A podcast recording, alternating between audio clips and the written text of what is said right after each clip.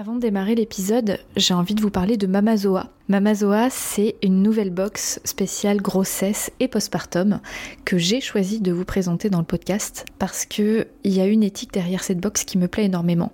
L'idée, c'est de vous faire vivre une matrescence en pleine conscience et de façon engagée vers plus de physiologie et d'empowerment. Donc j'aime beaucoup euh, l'approche de Marine qui est la créatrice de Mamazoa. Dans chaque box, vous allez trouver des produits à la fois utiles, minimalistes, engagés et zéro déchet comme des tisanes, des cosmétiques, de l'alimentaire, la phytothérapie, etc.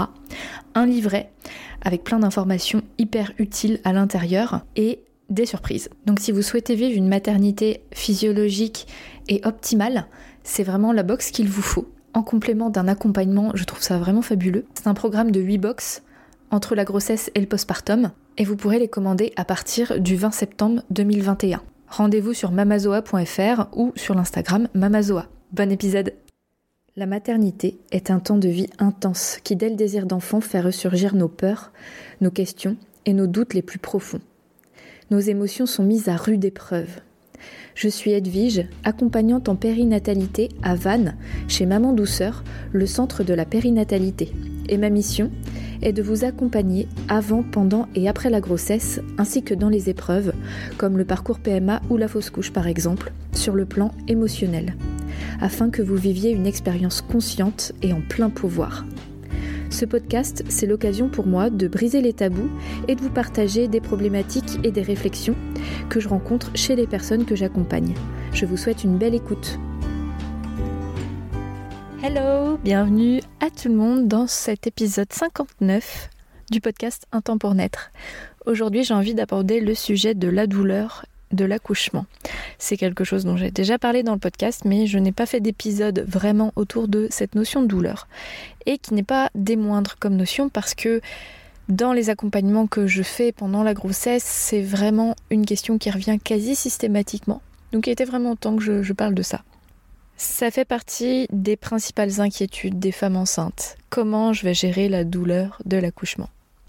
Et je crois que c'est vraiment important de bien se pencher sur cette notion-là peu importe votre projet finalement, que vous ayez le projet d'accoucher sans péridurale ou avec, parce que la péridurale ne règle pas tout et n'est pas systématique. Et oui, il y a des péridurales qu'on ne peut pas poser tout de suite, hein, enfin très souvent, même quand on a ce projet de péridurale et qu'on l'a, il y a quand même tout un temps où on n'a pas de péridurale et on fait face aux contractions sans, cette analgésie. Donc si on n'est pas du tout, du tout informé et qu'on ne comprend pas le processus et qu'on se laisse prendre par euh, ces sensations, on peut mal le vivre et euh, du coup sauter sur la péridurale comme euh, le Messie Saint-Sauveur, alors qu'au final on peut aussi être actrice même dans ces conditions-là. Il y a aussi des situations où on ne peut pas poser la péridurale, euh, où c'est pas possible. Par exemple, si vous avez un taux de plaquettes dans votre sang qui est trop bas, bah là on peut pas poser la péridurale. Parfois, la péridurale est posée, mais elle ne fait pas bien effet, ou que d'un côté. Et là, je parle vraiment des douleurs liées aux contractions, liées vraiment à l'accouchement lui-même et non pas la douleur liée à la, pose de la péridurale, aux conséquences de la médicalisation qui sont bien réelles. Il hein. n'y euh, a pas que les contractions qui peuvent être douloureuses le jour de l'accouchement. Euh, prenez-en bonne note. Et les femmes qui ont déjà accouché euh, savent de quoi je parle, je pense. Donc là, on parle vraiment de ce qu'on appelle dans le jargon médical la douleur liée au travail de l'accouchement. Et bien évidemment, si vous avez l'intention de ne pas prendre la péridurale, et d'accoucher de façon physiologique, c'est important de venir travailler cette notion de douleur. Alors, je tiens d'abord à partager deux prémices, deux postulats que j'ai découverts non pas en devenant maman et en accouchant, mais que j'ai découvert en me formant et aujourd'hui qui me semble absolument évident, mais que je vais vous poser ici. Tout d'abord, le corps humain n'est pas capable de créer la douleur qu'il ne sait pas gérer. Ça paraît logique. Le corps, il n'est pas conçu pour se créer des choses qu'il ne peut pas gérer. Et quand, par exemple, on se, blesse euh, de manière grave, bah quand la douleur est trop intense ou que l'événement est trop intense, on se coupe et on tombe dans les pommes. On est censé rester en conscience le jour de l'accouchement, mais pas dans un état de conscience ordinaire, dans un état de conscience modifié, mais quand même là, on n'est pas censé être endormi. Et dans les années 70, il y a eu un mouvement où euh, les femmes ont été endormies euh, de façon complète euh, en anesthésie générale le jour de leur accouchement. Bon, je vais pas parler de ça, mais En tout cas, c'est important de savoir que le corps n'est pas conçu pour créer une douleur ne à laquelle il ne sait pas faire face. Et ça, je parle vraiment dans le processus physiologique. Il y a des situations rares où, euh, euh, notamment, le bébé se place d'une certaine façon où, franchement, la douleur euh, est presque inhumaine, mais ça, c'est rare. Et je parle pas non plus de la douleur liée au déclenchement, parce que quand on est déclenché pour l'accouchement, ce n'est pas les hormones du corps qui vont susciter les contractions utérines, ce sont des hormones chimiques. Et donc là, comme c'est pas le corps qui gère, par définition, ce ne sont pas des douleurs qui sont humaines, mais dans le sens propre du terme. Donc, c'est beaucoup moins euh, euh, difficile à comprendre pour le corps qu'est-ce que c'est que cette douleur qui me tombe dessus, parce que c'est pas moi qui l'ai décidé, et donc le corps a beaucoup plus de mal à gérer cette douleur. Deuxième postulat, deuxième prémisse, ce qui rend la douleur insupportable, c'est la peur. Et oui, quand on comprend que on n'est pas censé créer une douleur qu'on ne sait pas surmonter, alors que on sait que beaucoup de femmes peuvent dire euh, non c'était vraiment insupportable, il me semble aujourd'hui en ayant accompagné beaucoup de mamans, en ayant accouché trois fois, que ce qui rend cette douleur insurmontable, insupportable et qui nous donne la sensation qu'on ne peut pas la gérer, ça va être la peur. J'ai deux façons d'expliquer ce phénomène-là. Tout d'abord, je vais vous parler de notre cerveau. Nous avons je schématise, hein, j'ai un bac L, hein, je ne vais pas vous faire un cours scientifique euh, très très poussé. Ça dit, c'est quand même très très intéressant. On a deux cerveaux. On a le cerveau néocortex, qui est celui qu'on connaît très très bien, euh, le plus gros sur euh, le cerveau humain. C'est le, cerveau qui s'occupe de la réflexion, de l'organisation, de la pensée rationnelle. C'est clairement ce cerveau-là qui me permet d'organiser euh, ce podcast, de réfléchir à comment je vais l'expliquer, vous le transmettre, etc. Donc c'est vraiment ce cerveau d'organisation, d'apprentissage qu'on connaît absolument bien et qui fait l'essentiel, je pense, de notre travail conscient aujourd'hui en 2021. Donc celui qu'on connaît le mieux. On a un autre cerveau qui est le cerveau reptilien, le cerveau archaïque, qui est commun à tous les mammifères. Et c'est ce cerveau-là qui nous fait accoucher. Ce cerveau-là, il nous sert aussi à digérer, à dormir, en somme à réaliser tous ces processus physiologiques essentiels à notre survie. Donc c'est quand même un cerveau hyper intelligent, mais on ne le fait pas travailler en conscience. Dans cette conscience volontaire, j'entends. Or, la peur, quand on a peur le jour de l'accouchement. Qui a peur? Quel cerveau a peur? Est-ce que c'est le cerveau reptilien ou le néocortex? Eh bien, je pense que vous connaissez la réponse. Le cerveau reptilien, lui, il sait. Il sait comment accoucher. Il sait complètement ce qu'il faut faire. C'est un réflexe en fait. L'accouchement est un réflexe. Tout comme dormir. Est-ce qu'on a besoin de stresser avant de s'endormir pour savoir si euh, on est capable de dormir? Non. Or, la peur, les pensées incessantes nous empêchent de dormir. Bah, l'accouchement, c'est pareil. Donc ce qui va créer la peur, ça va être le cerveau pensant, néocortex, parce qu'on va faire des projections. Et si ça se passe comme ça Et si j'y arrive pas Et si cette contraction-là, elle est insurmontable Et si ça met 12 euh, heures de plus Et si Et voilà. Ça, ça fait peur et ça, ça fait mal. Parce que le cerveau néocortex empêche le cerveau reptilien de faire son travail correctement. En fait, les cerveaux sont pas incompatibles, mais plus l'un prend de la place et moins l'autre en prend on remarque bien que quand on dort dans un sommeil profond, on n'est pas en capacité de euh, faire des grandes, grandes réflexions philosophiques, quoique, mais pas euh, de l'ordre de la pensée consciente. Et inversement, quand on est en train de ressasser euh, nos problèmes, on a du mal à dormir. Bah, l'accouchement, c'est pareil. Je peux aussi expliquer ça grâce aux hormones. Il y a une hormone dont je parle à peu près tout le temps dans les épisodes de podcast en lien avec la grossesse et l'accouchement, c'est l'ocytocine. On a beaucoup d'autres hormones qui rentrent en jeu le jour de l'accouchement. Hein. Mais là, je vais vous parler vraiment de cette hormone-là parce qu'elle est euh, prépondérante au sujet de la douleur. L'ocytocine, c'est une hormone qui est sécrétée par notre cerveau le jour de l'accouchement notamment pour créer des contractions au niveau des fibres musculaires de l'utérus qui appuient donc sur le bébé pour que lui-même appuie sur le col de l'utérus, l'ouvre et euh, du coup qui sorte. Donc c'est euh, une hormone pulsatile qui va générer des contractions musculaires. Hein, une contraction utérine, c'est la même chose qu'une contraction quand on, contracte notre biceps. Je suis en train d'essayer de le faire là en vous parlant, mais ils sont pas très développés, donc c'est pas très parlant. Trêve de plaisanterie, même si c'était pas vraiment une plaisanterie, je n'ai pas des gros biceps. Bref, l'ocytocine, c'est une hormone naturelle de l'accouchement qui va être sécrétée en quantité parfaite si on laisse le cerveau reptilien faire son job.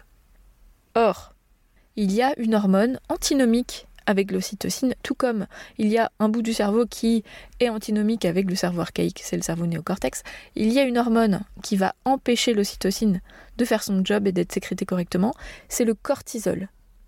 Le cortisol, c'est l'hormone du stress. Et ça, ça s'explique, en fait le corps est tellement bien fait. Prenons l'exemple des femmes qui habitent actuellement en Afghanistan.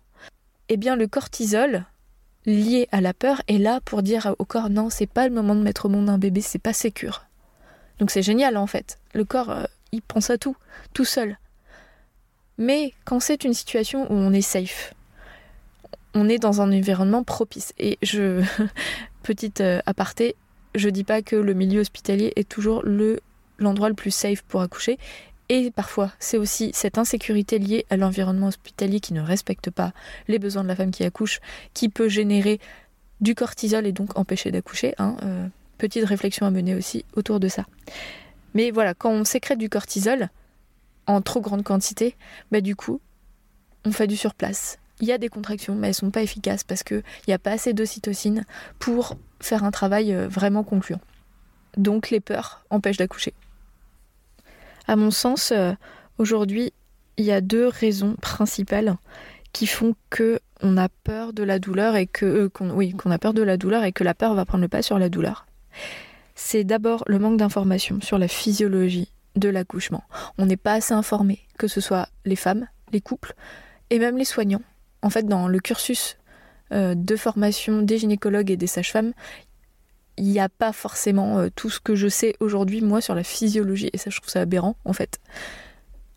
Que euh, quand on va à l'hôpital pour accoucher, les personnes euh, qui vont nous accompagner n'ont pas forcément toute la connaissance sur la physiologie de la naissance. Et ça, c'est une réalité. Et pour avoir toutes ces connaissances, ça demande aux soignants d'aller chercher plus loin que ce qu'on leur transmet en formation. En formation, ils apprennent à être des techniciens médicaux de la naissance. Or, le processus physiologique de la naissance, dans 85-90% des cas, ce n'est pas du médical. C'est une surveillance médicale, on est bien d'accord, mais l'accompagnement avant tout de la physiologie de la naissance, c'est du soutien et pour pouvoir soutenir correctement, ça demande à comprendre le processus de la peur, de la douleur, euh, les étapes de l'enfantement dans sa physiologie et comment faire pour que la femme sécrète ses bonnes hormones et donc s'autorise à lâcher ses peurs et à enfanter de façon euh, physiologique tout simplement. Et même quand il y a une volonté euh, d'avoir un accouchement médicalisé, ce qui doit rester un choix, eh bien on devrait avoir des réflexes qui permettent de continuer tant que faire se peut à préserver cette bulle la plus naturelle possible autour de la naissance et la plus favorable en fait, la plus respectée pour que la femme se sente le mieux possible, le couple se sente le mieux possible et que tout se déroule de la façon la plus logique possible en fait. Ça, paraît, évident. Donc ouais, le, manque d'information, pour moi, euh, c'est vraiment la base en tout cas du côté du couple. Parce que bah, une femme qui n'est pas informée des processus, de toutes les étapes qu'elle va traverser potentiellement, bah, qu'est-ce qui va se passer? Son cerveau néocortex, le jour où elle va accoucher, il va être en train de se dire putain, qu'est-ce qui m'arrive? Parce que ce qui nous arrive, en fait, c'est quelque chose qu'on ne connaît pas avant d'avoir accouché. Ça, c'est sûr, on n'a pas vécu des trucs qui ressemblent à ça. On est rarement dans un état animal, mammifère, avec une intensité aussi puissante. Et donc ça prend de court quand on n'est pas informé. Quand on est euh, informé à la baby boom où on voit des accouchements archi médicalisés et qu'on croit que ça va être comme ça tout le temps et qu'on va être pris en charge, mais en fait on se, on se fait prendre de court mais d'une violence incroyable. Et du coup on n'est pas capable de gérer, enfin on croit qu'on n'est pas capable, on n'est pas au courant, on n'a pas l'info que nos cellules savent accoucher. Et donc du coup, ben, euh, on est à la merci de tout et n'importe quoi. Et on se laisse prendre par euh, la peur liée à la douleur et euh, on rentre dans un scénario très douloureux en fait. Très douloureux physiquement et surtout psychiquement. Et pour les, les coparents aussi, que ce soit un homme ou une femme, peu importe, l'accompagnant à la naissance, donc le deuxième parent, quand il comprend pas non plus que c'est un état archaïque, qu'une femme qui crie n'a pas forcément besoin d'être sauvée, mais qu'elle a besoin d'être accompagnée que si elle crie, ça ne veut pas dire forcément qu'elle a mal, ça veut dire qu'elle a besoin de soutien, que c'est puissant. Et parfois, elle peut être dans ses peurs et qu'il y a des choses à faire pour la faire retomber dans un climat de confiance et de physiologie. Bah si il n'a pas toutes ces infos, bah, il peut pas les deviner. Et donc du coup, bah, lui aussi, il a peur. Et euh, pour un homme, euh, voir sa femme souffrir, c'est compliqué. Donc tout de suite, euh, vite, vite, il faut la sauver, s'il vous plaît, docteur. Et ouais, mais il y a peut-être des étapes à comprendre pour accompagner cette douleur-là, en plus du médical. Et donc le deuxième élément, hein, j'y suis déjà venue, mais l'incompatibilité entre le processus de l'accouchement et ses besoins et le milieu hospitalier. Donc incompatibilité, je mesure un peu mes propos parce que il y a des possibilités d'adapter d'un côté et de l'autre pour créer des conditions favorables, mais ça demande à travailler en fait, ça demande à questionner les sages-femmes, les protocoles de cette maternité-là, de comparer avec les maternités autour de vous, de voir s'il y a des alternatives, quels sont vos souhaits en fait, et euh, quelles sont les possibilités, près de chez vous ou pas, vous pouvez aussi euh, aller euh, faire de la route. Et je dis ça parce qu'aujourd'hui, il n'y a pas tant que ça d'options d'accompagnement de la physiologie de manière optimale en France. parfois, il faut faire un peu, de, un peu beaucoup de kilomètres, malheureusement. j'espère que ça va changer ça, mais aujourd'hui, pour les personnes qui veulent une naissance respectée dans sa physiologie, je leur dis, ben, faites un choix. Soit vous prenez, on va dire, le moins pire autour de chez vous, soit vous avez de la chance et il y a vraiment des accompagnements hyper euh, en phase avec ce que vous souhaitez. Il faut avoir beaucoup de chance. Soit vous faites des kilomètres. À mon sens, pour travailler ces peurs liées à la douleur de l'accouchement et travailler euh, tout simplement les clés euh, de compréhension et les outils pour accompagner la naissance, de façon la plus physiologique, la plus respectée, la plus bénéfique, avec une issue la plus favorable possible, il y a quatre axes à creuser. Tout d'abord, euh, bah, vous informer. Voilà, si vous êtes enceinte, si vous êtes futur papa, futur coparent, c'est de vous informer. Donc, euh, participer à mon atelier autour de l'accouchement. J'en fais un tous les mois à Vannes, tous les premiers samedis du mois. Je peux le faire à distance aussi pour les couples qui sont pas à côté ou qui sont pas disponibles le samedi. On peut le faire en individuel sur un autre créneau. Donc c'est un atelier qui dure trois heures où je transmets, je bombarde en fait. Je donne tout, tout ce que j'ai, tout ce que je connais. C'est vraiment de l'info en fait sur le processus de l'accouchement. De quoi a besoin une femme qui accouche.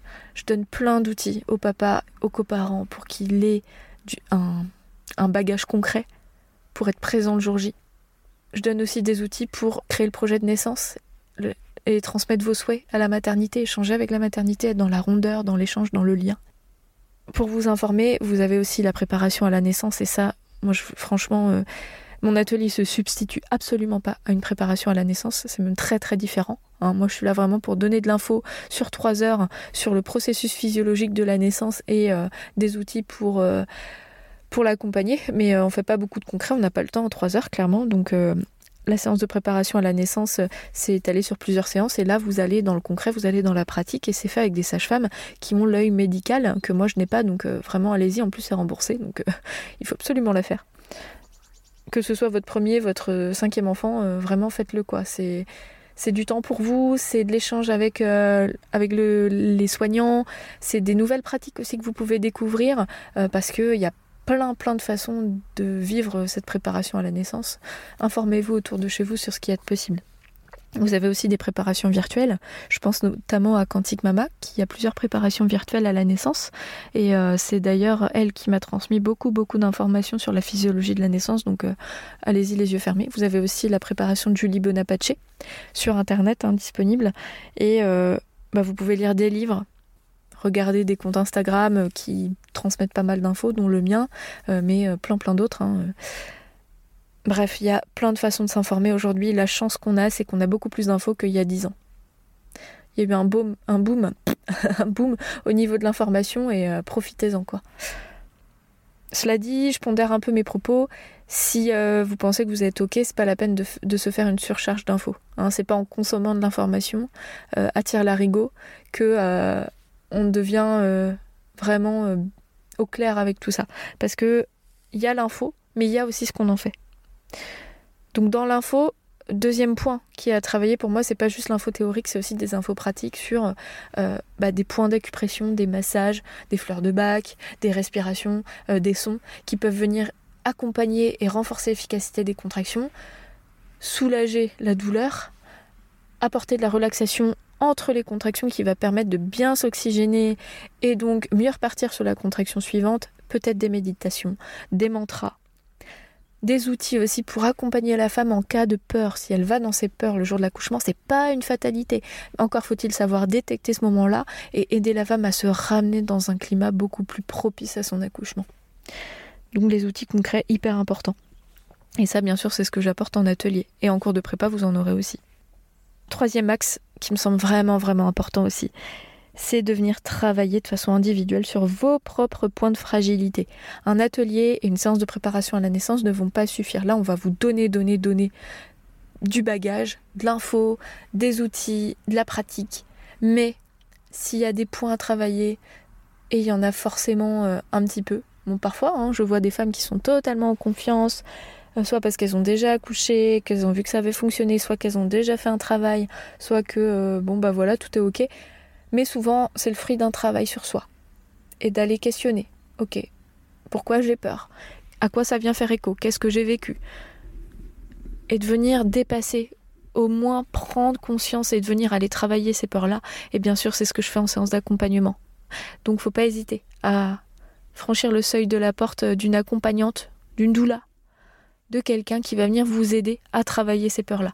Et que ce soit vous qui accouchez ou votre conjoint, votre conjointe, ça aussi c'est important parce que pour les personnes qui accompagnent la naissance, si elles n'ont pas fait ce travail-là, bah, c'est elles qui vont vivre de la peur, qui vont rester bloquées dedans et qui vont transmettre ça à la femme qui accouche. Et c'est pas mieux. Et c'est même pire en fait, j'ai envie de dire, parce que la femme va se faire polluer par les peurs de quelqu'un d'autre, alors qu'elle-même aurait peut-être pu si elle avait été accompagnée correctement. Donc c'est quand même dommage. L'idée c'est de venir travailler les peurs de l'un de l'autre, euh, au moins pour être au clair et se dire ok là je suis là, qu'est-ce que je peux faire aujourd'hui pour dépasser ça? C'est super important. Et quatrième axe à creuser à mon sens, c'est justement le choix de notre façon d'accoucher, du lieu d'accouchement, des personnes qui vont nous accompagner. Et je sais que c'est hyper compliqué. Au sein du milieu hospitalier, on ne sait pas sur qui on va tomber le jour J, donc on y va un peu au petit bonheur, la chance. Et bien dans ce cas, c'est d'être capable de créer sa bulle en autonomie maximum pour vivre son accouchement de la façon la plus choisie possible, la plus éclairée possible, en lien avec les équipes, en s'adaptant aux personnes qu'il y a. Même si vous avez vos limites et on ne peut pas s'adapter euh, à tout. Je suis bien d'accord. N'empêche qu'il y a des choses à mettre en place pour euh, être dans un climat le plus favorable possible et ça c'est ce que je transmets aussi à l'atelier. Mais avant de trouver la structure la mieux pour vous, ça va vous demander un petit travail d'enquête, de discuter des protocoles, hein, comme je l'ai dit au cours de l'épisode, qui sont en vigueur dans les maternités autour de chez vous. Qu'est-ce qui se fait? Dans quelles euh, limites kilométriques Quelles sont vos possibilités à vous? Quelles sont vos propres limites? Est-ce que vous souhaitez accoucher en structure médicalisée euh, en ayant le plus d'infos possible et en créant votre bulle? Est-ce que vous souhaitez euh, avoir un accompagnement alternatif du type plateau technique, maison de naissance? Est-ce que vous souhaitez un accouchement à domicile? Etc. Ça, c'est des questions qu'il faut se poser à deux. Ensuite, mener votre enquête et ensuite faire des choix. Et adopter une préparation en fonction de ces choix. Sachant que tout est en corrélation, on n'est pas obligé de faire le choix avant la prépa. Et j'aimerais même pouvoir dire, vous dire, bah, faites le choix euh, vraiment euh, le plus proche parce que où que vous alliez, vous aurez l'accompagnement euh, dans le respect de, vos souhaits et dans la possibilité d'être respecté quand il y a aussi une réalité médicale qui est là. Hein. L'idée, c'est aussi d'être accompagné euh, de façon euh, respectueuse quand euh, il y a des complications médicales. on ne devrait pas choisir. Mais la, la réalité, c'est pas ça, c'est qu'il y a des pôles qui vont être plus à même d'accompagner le processus médicalisé avec des besoins médicaux. Il y a des pôles où on est censé avoir un peu plus de physiologie, mais c'est pas forcément le cas. Ça dépend euh, bah, des protocoles, ça dépend des personnes euh, qui travaillent dans la structure, euh, du climat de l'équipe, de leur réalité à, elles aussi, je dis elles, de ces personnes-là, hein, il n'y a pas que des femmes, leur hiérarchie, etc. En fait, ça répond à des réalités qui sont bien au-delà des besoins de la femme qui accouche, et c'est bien ça le problème aujourd'hui. Voilà, donc pour résumer, par rapport à la douleur de la naissance, enfin du travail de l'accouchement pour être plus précise, c'est une douleur qui est physiologique. Elle est là, cette douleur, en fait, je vous ai même pas dit pourquoi elle est là, cette douleur. et en fait c'est hyper important, c'est que la douleur liée à l'accouchement, elle est là pour nous accaparer. Elle n'est pas là pour nous dire t'es malade, t'as un accident, c'est la fin du monde, euh, vite, vite, vite de l'aide. Comme la plupart des douleurs qu'on ressent, et c'est là qu'on peut vite faire une confusion. Cette douleur-là, elle est là pour nous accaparer, pour se mettre dans une bulle où il n'y a plus rien qui compte. Elle est là pour nous mettre dans un état de conscience altéré au plus haut point, pour qu'on soit vraiment concerné par ce qui se passe. Pourquoi? Parce que le nouveau-né humain, il est absolument dépendant de sa maman, à 100%. Quand il naît, il n'est pas capable de se mobiliser tout seul, de se déplacer tout seul, il n'est pas capable de réguler sa température, de se nourrir, de, voir même, il ne voit pas.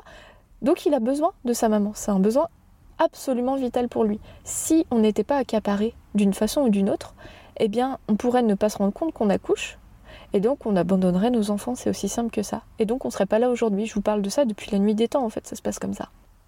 Donc elle a un rôle qui est quand même hyper bien conçu. Je dis pas qu'il faut la subir, et justement, le, but de cet épisode, c'est de vous dire que cette douleur-là, elle est physiologique. Il y a des tas de choses à comprendre de cette douleur-là qui vous permettront d'y faire face différemment, de faire un travail dessus, de l'aborder en mode non pas mais qu'est-ce qui m'arrive, mais plutôt ok j'en suis là, waouh c'est pas facile, ok euh, de quoi j'ai besoin? Et on se le dit pas consciemment parce que quand on est dans la physiologie le corps fait les choses tout, seul, mais il y arrive en fait quand on est rassuré dans notre cerveau néocortex, le cerveau reptilien s'autorise. Et pour ça, bah, ça demande à faire les choses euh, de façon consciente en amont.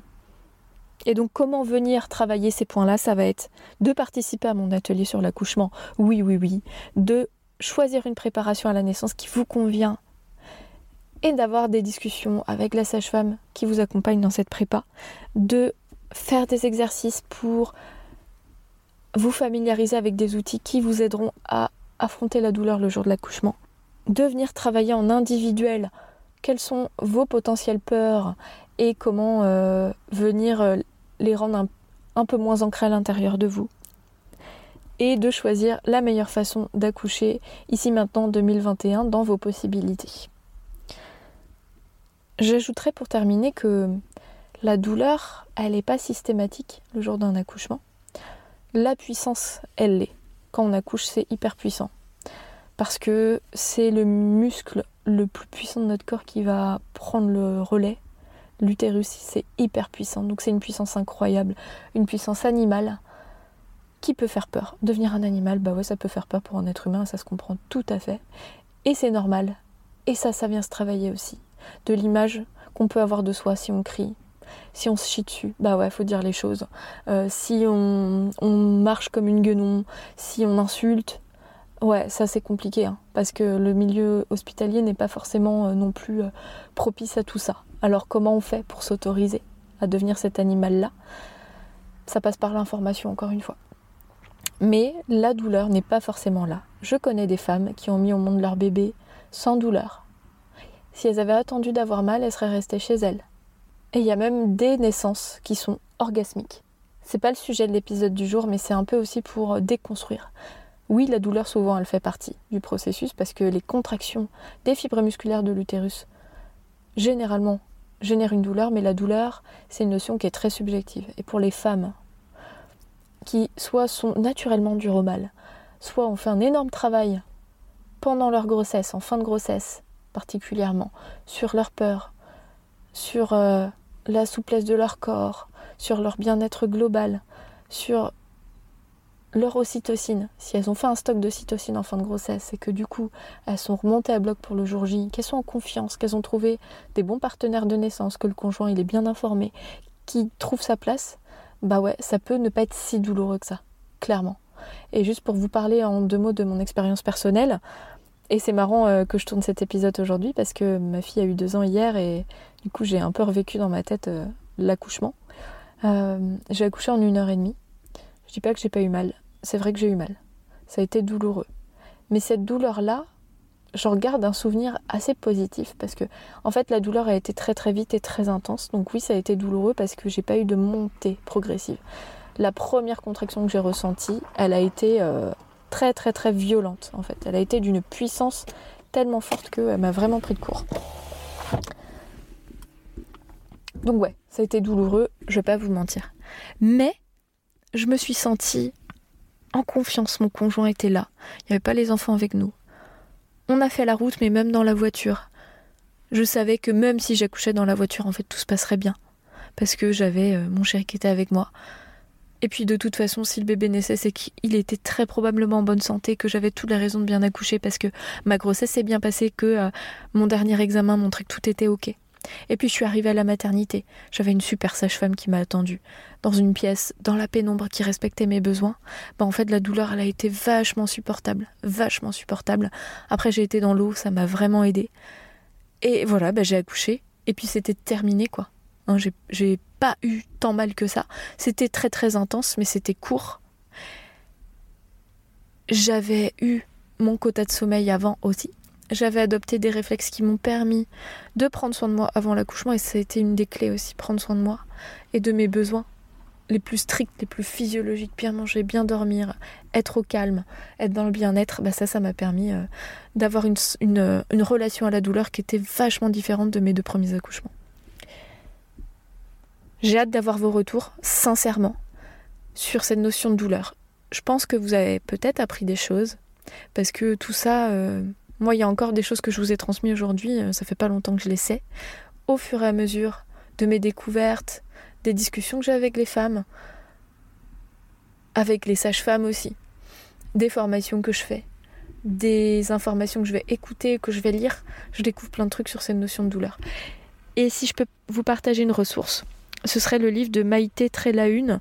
Euh, je ne sais pas trop comment ça se prononce et si euh, elle m'entend ou si vous la connaissez, euh, excusez-moi pour si j'ai écorché son nom. Son ouvrage s'appelle J'accouche bientôt, que faire de la douleur? On ne peut plus être, on ne peut pas être plus clair. Et bah effectivement, hein, je ne vais pas vous faire un épilogue sur son ouvrage, ça va vraiment vous être utile. Il y a d'autres ouvrages qui sont géniaux. Hein, euh, comme euh, bah, la BD de Lucille Gomez hein, dont j'ai déjà parlé, La naissance en BD, qui est absolument fabuleuse et qui parle de la notion de douleur. Vous avez aussi euh, Accoucher sans péridurale d'Aurélie Surmélie. même si vous ne savez pas si vous allez accoucher avec une péri ou si vous la voulez, lisez-le parce que en fait ça va vous donner des informations hyper précieuses dans la même dynamique que ce que je vous ai dit au, début de l'épisode, c'est que même si vous voulez la péridurale, vous l'aurez pas tout de suite et il y a peut-être des cas où vous pourrez pas l'avoir immédiatement, où elle fera pas bien effet, ou euh, enfin que sais-je, c'est pas systématique. Donc euh, allez lire ce bouquin aussi si vous avez envie de vous informer plus. Et euh, ben voilà, les prépas virtuels, mon atelier, je pense que ça fait pas mal de ressources à votre disposition. Je vous embrasse, je vous dis à la semaine prochaine et j'ai vraiment hâte d'avoir vos retours sur cet épisode. Ciao Merci pour votre écoute et votre confiance. Si vous aimez mon podcast, vous pouvez m'aider à le rendre plus visible en me mettant une note et un avis sur votre appli de podcast. Vous pouvez aussi partager auprès de vos proches qui sont concernés. Et si vous souhaitez vous aussi être accompagné sur votre chemin du désir d'enfant et de la maternité, mes séances se font au cabinet à Vannes ou à distance par visio. Envoyez-moi un message privé sur Insta ou un mail à edvige.intempournaître.fr. À bientôt!